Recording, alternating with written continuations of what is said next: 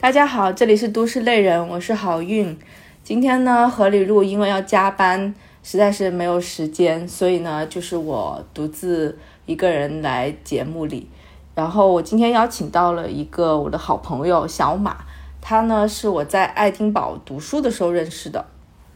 他毕业之后呢，曾经被公司派到瑞士，在那边工作了一年多。然后在那个期间呢，我曾经去瑞士找他玩，然后就发现他在那边的生活和工作节奏跟国内是非常不一样的。今天就非常高兴有这样的机会呢，邀请到他来到节目，跟大家分享一下，呃，之前在瑞士工作的那些有趣的经历。呃，那我们就先请小马跟大家打个招呼吧。嗯，大家好，我是小马。呃，我跟小马认识呢，是我们都在爱丁堡读研究生的时候。然后当时呢，我跟小马是住在一个宿舍楼里面，但是我们两个专业不一样。我记得小马当时读的是生物方向的专业，对不对？嗯，对的，我读的是生物方向，在爱丁堡。然后毕业之后就回国了。那回国之后，你的工作是呃跟这个生物或者什么医学相关的吗？嗯，是的，其实我刚毕业回来是在一家药企，然后做相关的工作吧，然后也是确实是跟研究生嗯专业是比较相关的，然后后来嗯就回到了就是嗯上一家公司，然后在这家公司中，然后得到了这样一个去瑞士公派嗯去瑞士的一个机会吧，嗯。对，小马刚刚提到那家，呃，他有机会被派到瑞士去工作的那个前东家呢，呃，其实是一家全球非常知名的，呃，我认为是食品品牌吧。然后他在咖啡领域呢是非常受到大家的认可的。当然，我知道小马他并不是在咖啡这个领域工作，虽然也在这个品牌集团底下吧。然后，要不请小马跟我们具体介绍一下。呃，你在这个公司工作的方向，以及当初是什么机缘巧合去到了瑞士呢？嗯嗯，这个可能说来比较长，其实是我在本科毕业的时候得到了一份实习的。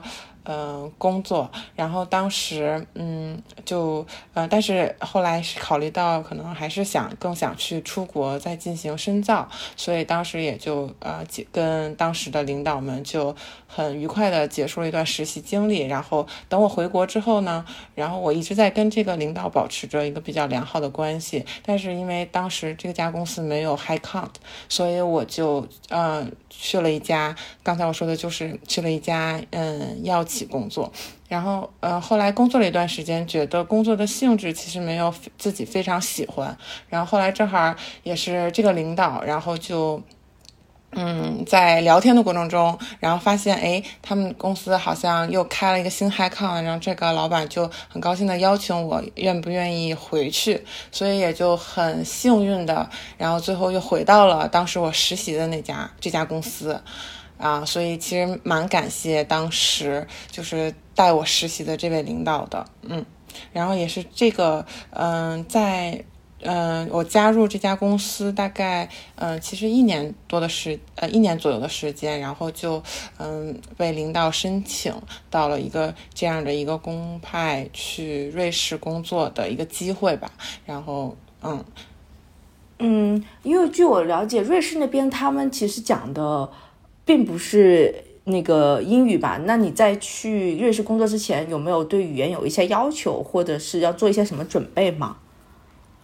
嗯，其实，嗯，加入这家公司，当时因为也是，嗯。就是留学准备，所以其实，在英语方面，托福的准备还是比较充分的。所以，其实，在嗯整个加入这家公司的时候，其实他是有要求，嗯，最基本的就是沟通，就是英文沟通能力的。然后，在派往瑞士之前，那肯定，呃，老板们也是比较认可，嗯，觉得你这个英文的水平可以能在呃瑞士进行进行生活。嗯，跟工作的，然后当然在瑞士，其实它，呃，就是可能，呃，有有有些可能大家可能比我了解的更多哈。然后其实瑞士这边，嗯，其实是有三个语言体系，然后意大利语、法语跟德语，所以啊，我当时在瑞士的那个城市其实是讲的是法语，所以其实我我其实也是嗯法语零基础，然后去去到的瑞士，嗯，哦，那。就我理解，那就是比如说像你去到那个生活了瑞士的那个城市，是不是当地人就是基本上就是讲法语，还是说呃他们除了讲法语，其实英语也是基本上人每个人都会讲的，还是说其实很多人他只会讲法语，并不会讲英语？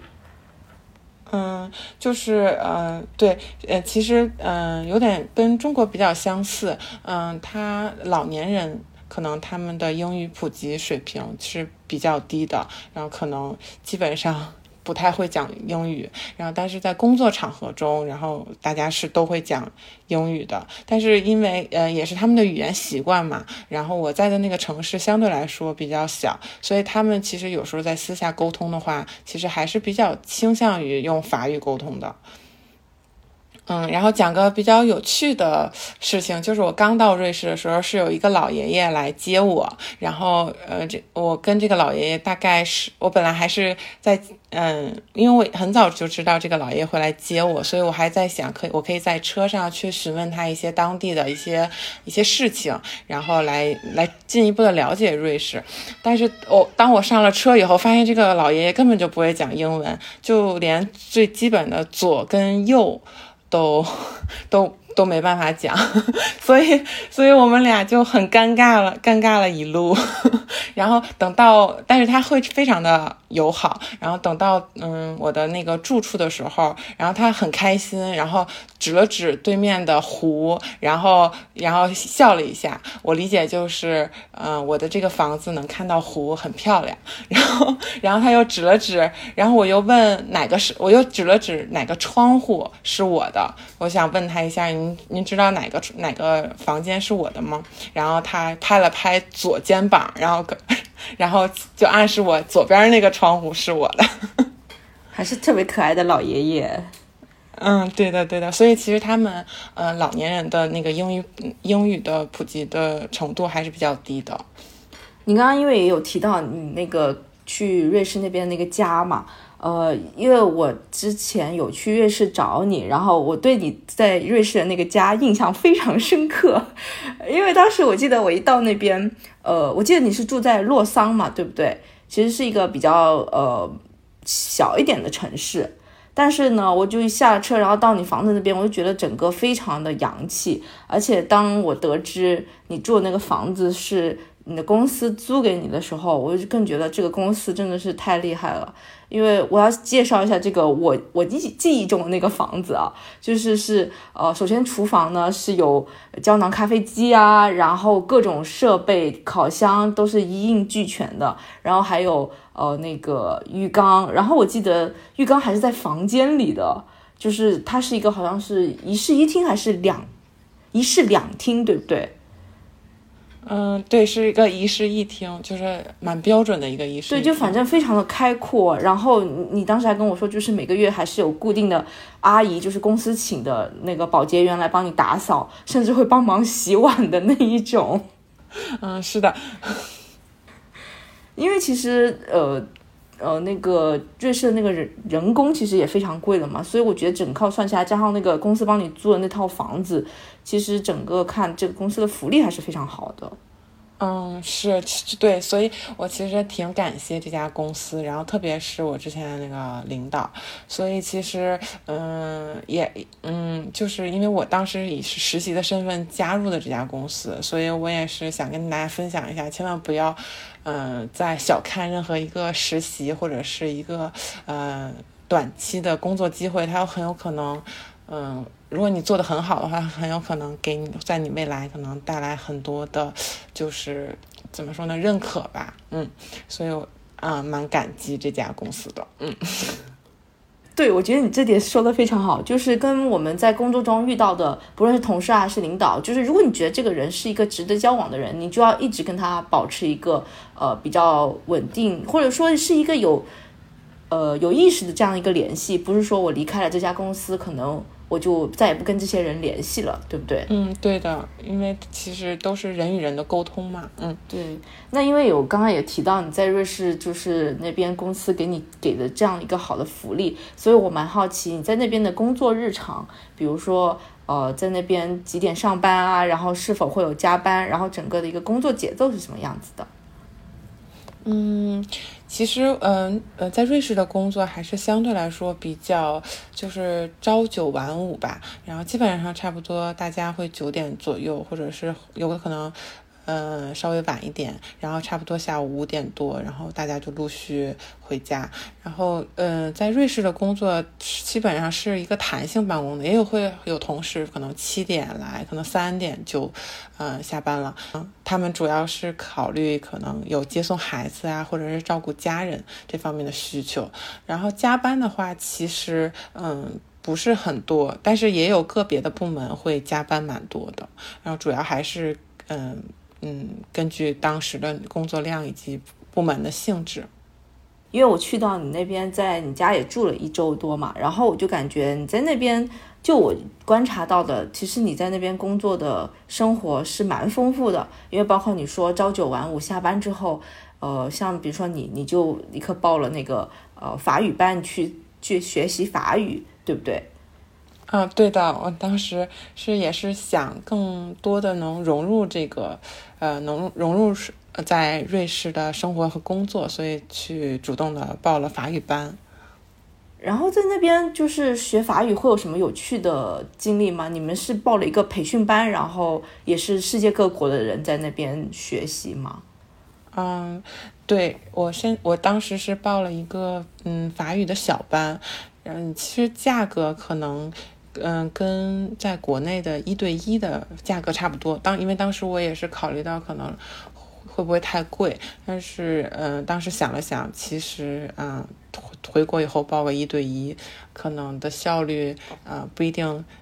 嗯，比在瑞士的小班可能更高吧。然后当时一咬牙，然后也就报了一个法语班。嗯，班上大概有三四个人这样，然后呃也是来自不同国家的。然后我记得当时有一个德国人，还有一个印度人。嗯，然后好像还有一个英国人，然后所以所以还嗯，老师非常的亲切。然后我觉得瑞士人其实非常的，就是他他没有很多的那个就是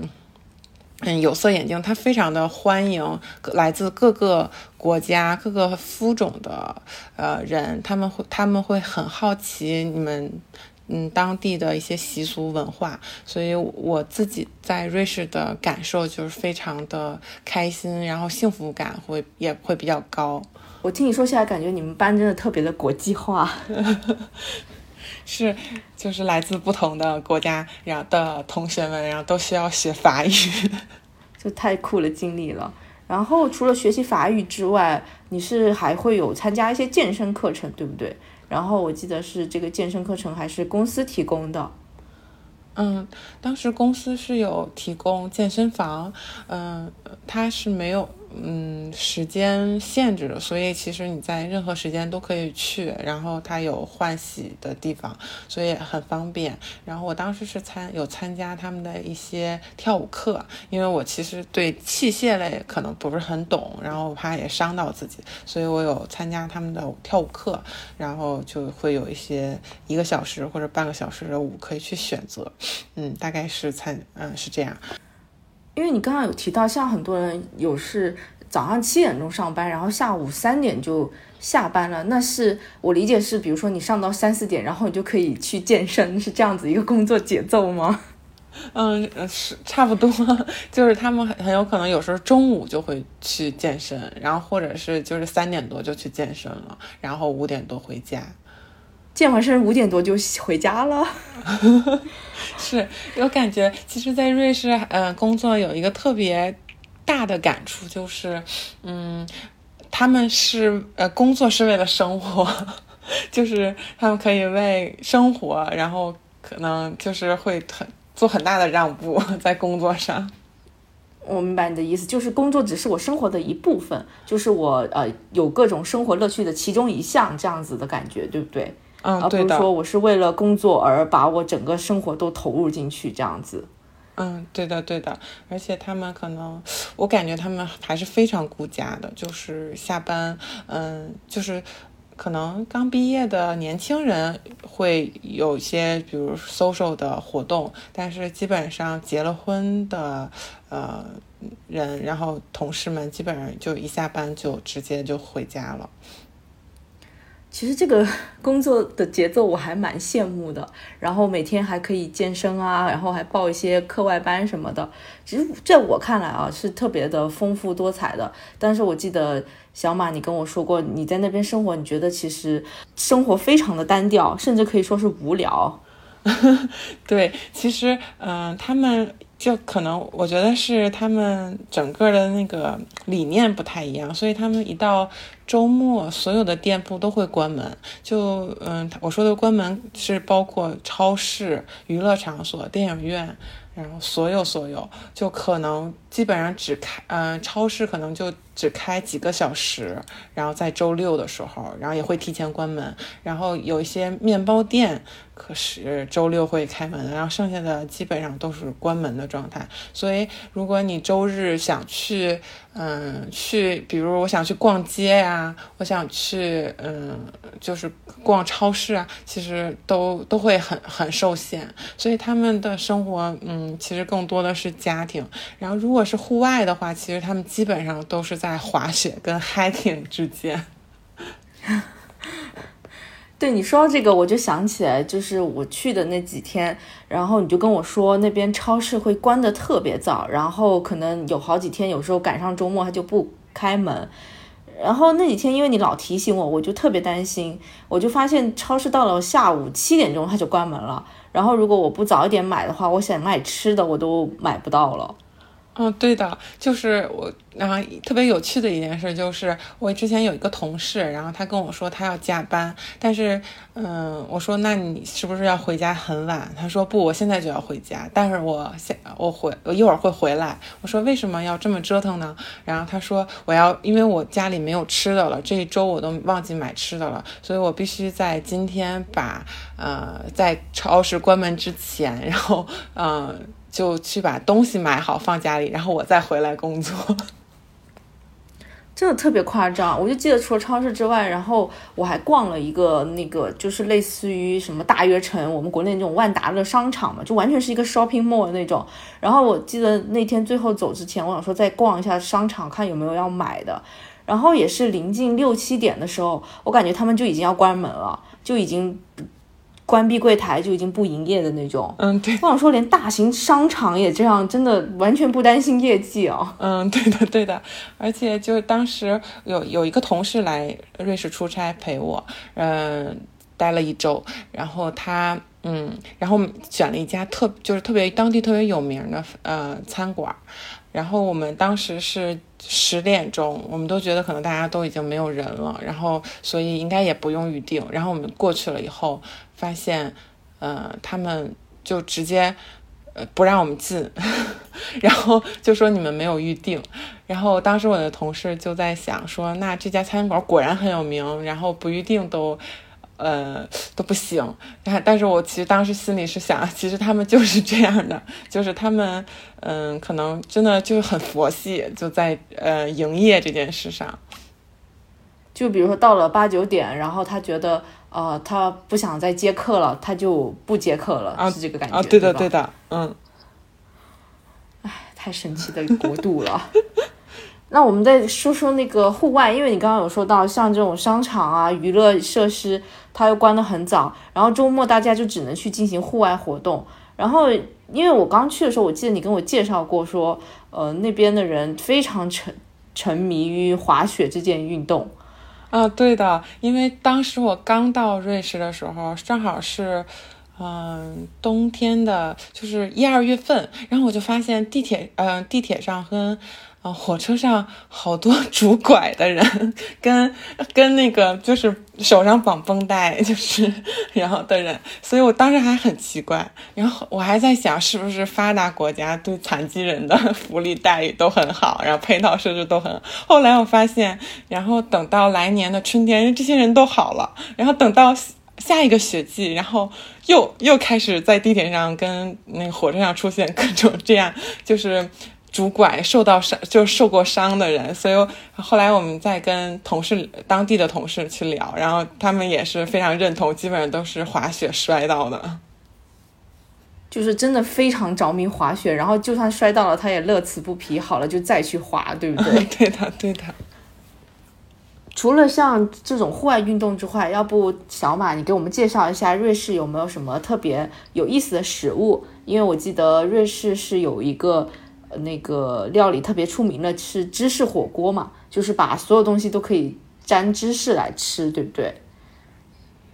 嗯嗯。对的，然后他们，我我感觉可能是因为瑞士比较冷，然后所以他们对瑞那个芝士特别的热爱，嗯，他们嗯就是他们他们会叫芝士火锅叫仿具。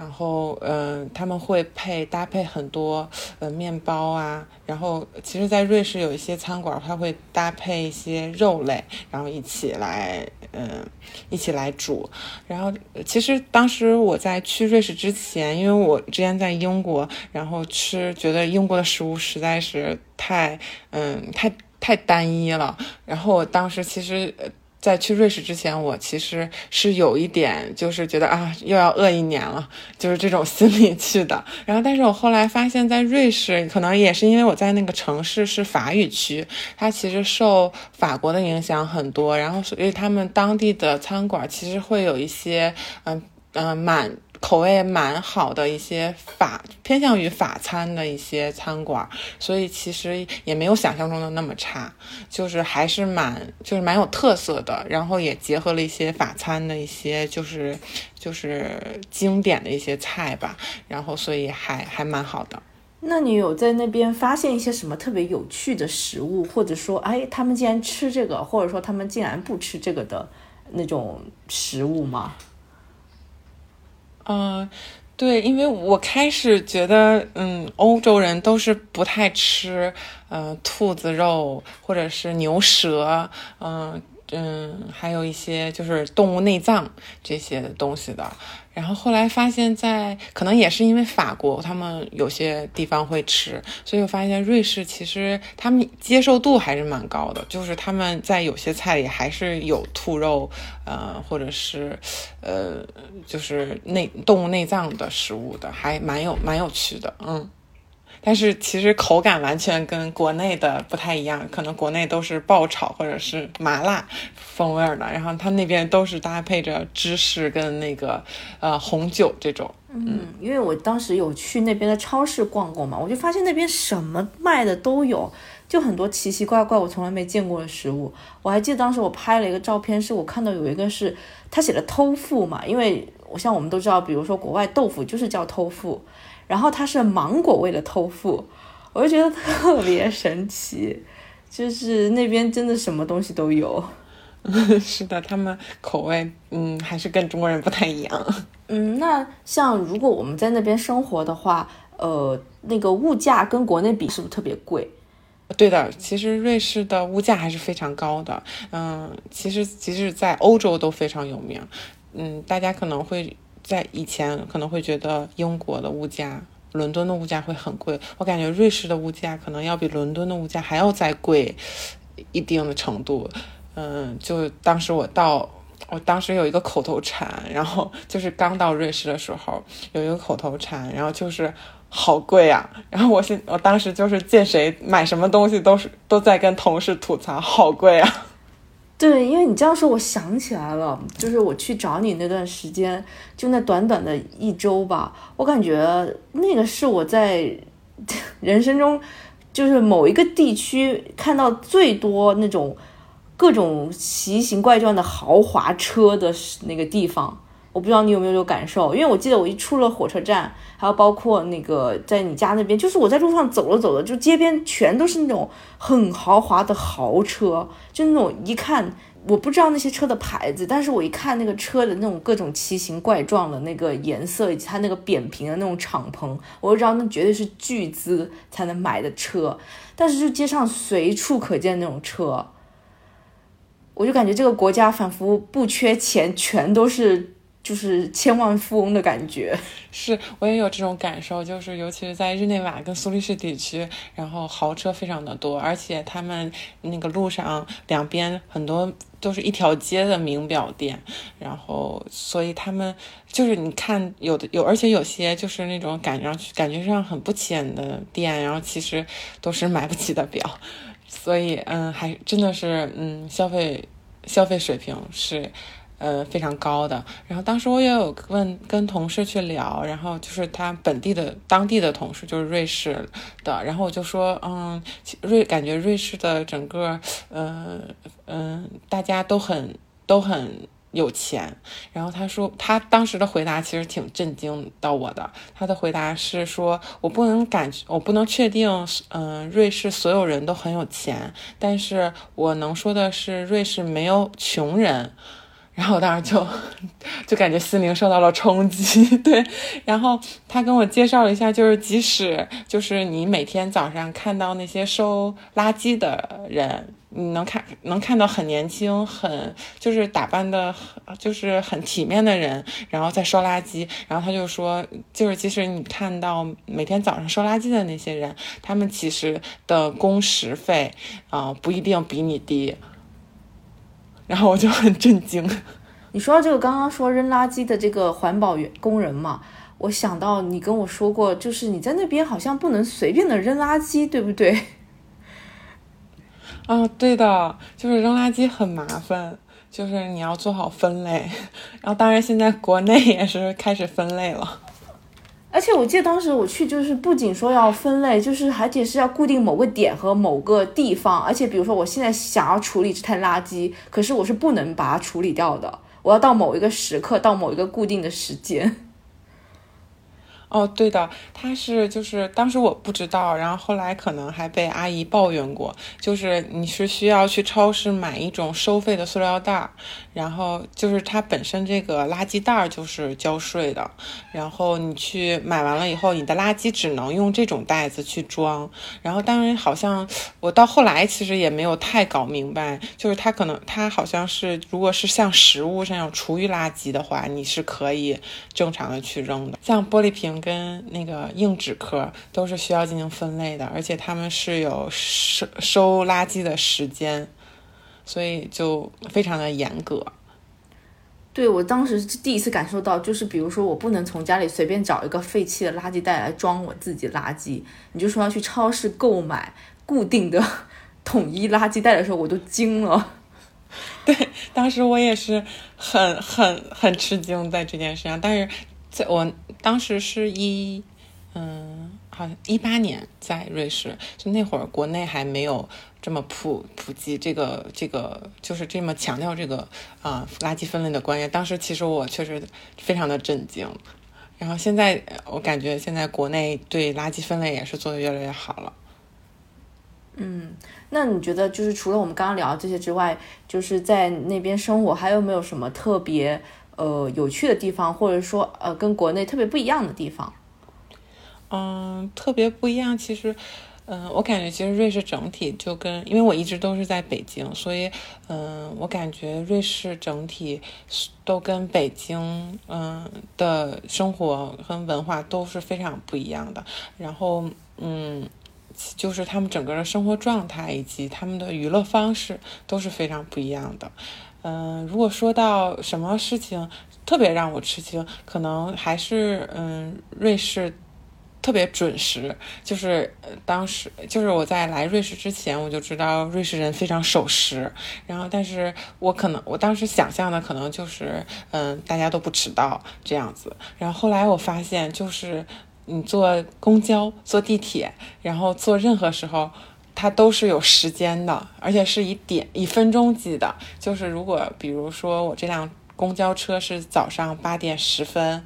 呃嗯到达我这站，那它一定是八点十分到，它不会晚的。然后它如果说它八点十啊二十分到达公司，那就肯定会八点二十到达公司，就非常非常的准时。然后包括地铁也是，然后所以每天早有的时候我会觉得，嗯，有一有一点点单调，就是因为我每天早上出门的时候会，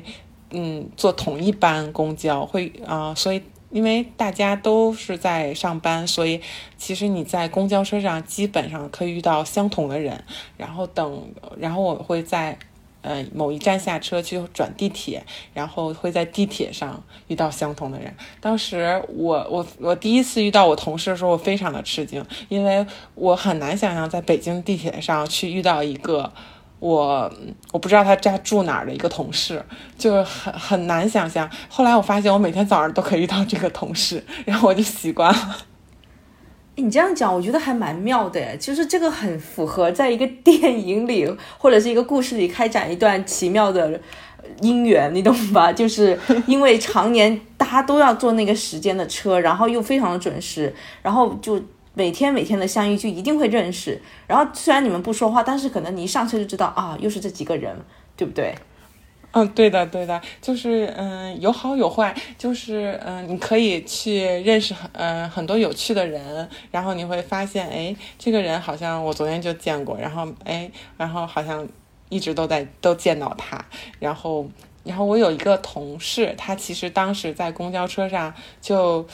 每天都遇到一个一个外国女生。然后后来他们俩就成了好朋友，就是因为在公交车上，然后后来就实在是忍不住，就互相打了个招呼，然后最后就成为非常好的朋友。然后但是不好的一点就是当时，嗯，就是因如果在可能也是因为瑞士有会有一段时间，嗯，天气会不太好，然后整个气压会比较压抑。然后我当时自己在那边的时候，有的时候就觉得有一点。压抑，就是因为你每天早上就像上了弦，嗯，然后你早上起来遇到什么样的人，遇到，嗯嗯，就是上哪辆车都是可以被规划计划的，就没有什么意外，所以就觉得有点单调，嗯。你这样说，我想起我看过一部，好像就是也是，呃，北。哎，是欧洲的电影吧？就是一开头男主角就是会有那种时间，就显示，比如说我七点半冲一杯咖啡，八点钟公司打卡，然后八点半然后去公司干嘛？就是完全是制式的，像一个流水线作业一样卡的非常准的，对不对？对的，对的，就嗯呃有好的感受，也有就是有的时候你心情低落的时候也会觉得好，就有点稍微有点单调无趣，嗯，就仿佛是一个机器人，所有人都是机器人。对的，对的，因为你刚刚有说到你每天上班都是要坐那个公交车，然后转地铁嘛，呃，因为我在那边几天的时候，我也坐过公交还有地铁，我就发现就是，呃，不论是公交或者地铁，是完全没有任何人检票的，甚至你上车也不需要做任何的刷卡，比如说什么地铁站那个入闸口，它都没有的。嗯，对，然后，嗯，我在的这个城市。它很少嗯检票，但是他偶尔也会抽查，所以就是真的是全凭自觉。嗯，但是有嗯，就是分享一个经历，就是我我被查到过，当时也是蛮蛮蛮那个蛮不好意思的，就是因为早上起来一出门，然后我就在跟家人视频，然后就视频的很嗨，然后我就完全忘记带我的钱包。然后刚好我又是刚刚到瑞士，所以我当时呃买的那个就是年卡，然后还没有嗯还没有联网好像是，然后所以所以我就这样上了车，然后后来就很巧的是，然后我遇到了。那个检查的人，他们会在某一站上车，然后可能一下上两三个，然后因为他们的车厢比较短，所以他们会很快的把所有人都查一遍，然后基本上会在下一站或者下下站之前就把这些人都查完。然后当时我就被查到了，然后我就因为我那会儿刚到瑞士，然后我的那个卡还没有联网，所以他们第一反应就是我逃票了，然后。然后我就很委屈，然后再加上我，因为我的钱包整个都没有带，然后所以我没办法证明我的身份，所以就可能就就一下子就，而且我又是黄种人，然后所以对他在他们来说就好像，哎，你从哪里来？然后你会不会是呃，然后就就会有异样的眼光看你，然后当时我就特别委屈，然后还好我当时带了那个员工卡。我觉得在国内很难想象，如果我在我给警察出示员工卡会什么样。反正当时我是这样，因为实在是没有别的证件来证明我是谁了，然后我就给把我的员工卡给他，还好我的员工卡背面有一个紧急公司的紧急联系方式是二十四小时的，然后他们就给我的公司打了个电话，然后来确认我是一个合法，然后来到瑞士的一个一个一个人，然后。当时他是给了我一张罚单，好像我记得是五瑞士法郎。然后我就是等我回到家，然后拿着这张，呃，拿着我的，就是购买的年卡，拿着我购买的年卡，然后拿着这个罚单。如果我买了全年的票的话，他会把，他就他就会把这五这个罚单销毁。但是如果，嗯，但是如果你没有。就是买年票，然后你会得到，我记得是一百瑞士法郎的罚款，就是会有会有一定的罚款。那我不知道，嗯，我记得可能不太清楚是具体多少钱，但是它会有一定的金额的罚款。然后还好我当时是买了，嗯，年卡，然后是可以就是包含这段的，都是嗯全年通随便坐的这种，然后所以就还蛮幸运的，但是也是蛮奇妙的一个经历。对啊，首先我觉得就是。嗯，用公司的工牌去解救了这样的一个状况，真的是蛮少见的。但前提是，首先我觉得你那个公司，呃，放在全世界来说，其实它也是一个知名的食品品牌啊。然后，特别是在你们当地，你瑞士你在的那个洛桑，我觉得那边的人应该人人都喝这个牌子的咖啡吧。因为毕竟总部都在那个城市，对不对？然后你刚刚提到，就是公司的工牌上竟然还有二十四小时紧急联系电话，我不得不说，国果然是国际全球化的公司。因为像我看我们国内工牌很少会有电话印在你的工牌上的，而且是二十四小时的。哦，对，这我这点我也是挺。觉得挺佩服的，说实话，就是它是二十四小时，然后就是 emergency call，然后你都可以打。就是，呃，我问了一下同事，好像是如果是家庭，就是有一些什么事情发生，也是可以打的。对啊，我想想，这比如说我公司员工在家里真的发生什么意外，然后可能家人也联系不上的时候，我觉得有这个电话就仿佛是一个幺幺九或幺幺二的那种感觉了。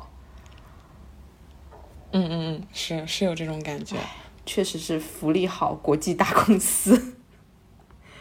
我最后还有一个问题，因为小马，你毕竟在那个瑞士的洛桑生活了有一年多的时间嘛。然后，如果有朋友想去那边旅游的话，不知道你有没有什么推荐的地方，或者说，呃，瑞士那边还有你生活的城市，有没有什么特别呃有趣的风景啊？这样子的。对，就是其实，嗯，瑞士有很多很多，嗯，值得玩的地方。然后，当然除了那些在网上非常盛名的一些旅游景点之外，嗯，那我其实，嗯，因在比较推荐，其实因为如果你来到了洛桑的话，其实你隔这一个。日内瓦湖，嗯，大概坐船差不多一个小时之内，然后你就可以去到法国的依云小镇，然后那边就，呃，那边是依云水的产地，然后你其实可以去它它的那个泉口，然后。就可以接免费的依云水，然后法国跟瑞士就是离得很近，它从日内瓦湖中间会是国家的国界线，所以如果你有那个去欧洲呃瑞士旅游的签旅游的签证的话，它是可以认的，然后你可以去法国的英语小镇转一转，然后除此之外比较小众的旅游景点的话，嗯，因为它那边是阿尔卑斯山，然后会会有一些比较奇特的。冰川就是比较，嗯，大家可以如果有机会的话，可以去感受一下冰川。因为其实我，呃，当我就是别人问我冰川的时候，其实我是从小学、初中、高中的课本中感受，就是地理课上去了解冰川，但是，嗯，不太知道冰川到底是什么样子的。然后我我到回国之前，然后很有幸的就被朋友邀请，然后一起。呃，徒步，然后去看他们的那个冰川运动，嗯，需要爬一段山。嗯，但是当你就是当你站在那个冰川边上，你可以听到呃冰川的运动的声音，然后可以听到就是下边的流水声，然后你就真的能感受到那个自然自然的神奇跟伟大，就非常非常的震撼。嗯，听你这样提，我又想起了我们曾经 去过那些雪山滑雪啊，还有坐火车沿路看那些冰山，确实是特别漂亮。我觉得有机会的话，一定要再去一次的。嗯，我也非常想再去一次。等，希望疫情快快过去。那今天呢，就非常感谢小马跟我们的分享了。我觉得在瑞士工作，然后下午三点多就能下班的体验，真的，呃，这个机会不是人人都有的。虽然现在呃小马也已经回到了国内嘛，然后我们在国内的生活当然跟国外肯定非常的不一样，但我觉得呃像刚刚小马分享的，就是国内有国内的呃精彩，然后与之相伴的一些焦虑感吧，然后国外的话可能会有另外一种完全不一样的节奏，那当然可能相对呃简单的生活中，可能就会衍生出另外一种。让人觉得偶尔的乏味啊，或者是单调的这种感觉。但我觉得不管怎样的呃生活，只要是我们自己能去呃适应，然后去选择你自己想要的生活就可以了。那今天的节目就先到这里喽，谢谢大家，谢谢大家。